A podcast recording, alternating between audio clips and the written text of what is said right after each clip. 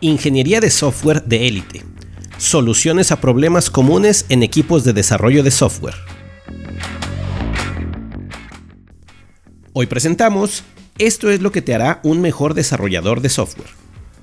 En el primer episodio de esta serie, te compartí que hubo un cambio en mi forma de trabajo y mi actitud al desarrollar software que me hizo un mejor desarrollador. En este episodio, quiero contarte qué fue eso que aprendí con respecto a la gestión de la calidad en el componente que yo creí que iba a terminar en dos semanas y que realmente terminé en cuatro días. Iniciemos hablando del concepto de cero defectos en producción. La creencia de que el software siempre tendrá bugs es errónea. Cuando menos, nuestra actitud respecto a la calidad del software debe ser la de cero defectos en producción.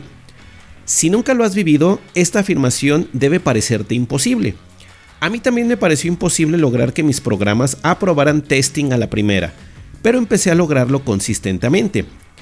Déjame te cuento cómo lo hice. Reitero, creer que el software siempre tendrá defectos es una creencia errónea. Sin embargo, el ser humano es muy propenso a cometer errores. Parece una contradicción.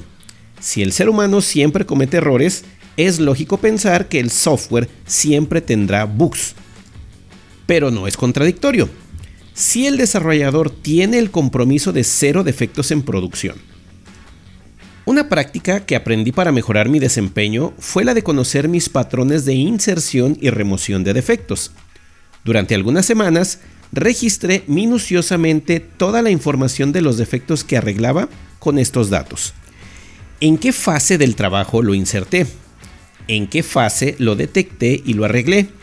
Qué tipo de defecto era y qué lo causó, cuánto tardé en arreglarlo. De ese registro aprendí que todos mis defectos eran descubiertos en testing y producción. Ninguna sorpresa en ello. Lo primero que llamó mi atención es que el tiempo que pasaba en testing y arreglando defectos era casi el mismo al que pasaba desarrollando. Incluso a veces era mayor el tiempo de testing y arreglo que el de desarrollo.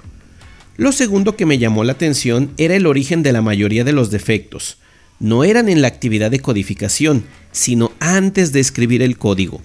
Es decir, por default estaba escribiendo código defectuoso, a pesar de escribirlo correctamente en el lenguaje de programación. Esos bugs eran los más costosos y tardados en arreglar. Con este simple registro definí un plan de acción, que fue el que me permitió terminar en cuatro días un módulo que estimé para dos semanas. Mi plan, en aquella ocasión, contenía solo un objetivo, evitar que el 70% de los defectos que insertaba en mi código llegaran a testing. Diseñé una estrategia. Después de terminar cada actividad importante, como diseñar los algoritmos y escribir el código, revisaría minuciosamente los artefactos para buscar mis errores más comunes. También, basándome en mis registros, hice un checklist para guiarme en la búsqueda. Este artefacto contenía la lista de mis defectos más comunes y cómo identificarlos. Todo esto, al principio, hizo parecer que tardaba más en empezar a probar y que tardaría más en entregar. Sin embargo, estos fueron los resultados. El 85% de todos los defectos que aparecieron fueron detectados y arreglados antes de testing. Cero defectos fueron reportados en las pruebas de aceptación del usuario. Cero defectos fueron reportados en producción mientras el módulo estuvo en servicio. El módulo fue completado en menos de la mitad del tiempo que se había estimado y el usuario estaba deleitado con la solución, pues me dio tiempo de agregar algunas cosas que no se habían definido en los requerimientos. Como te dije en el primer episodio, yo no aprendí algo técnico, pero mejoré con ello.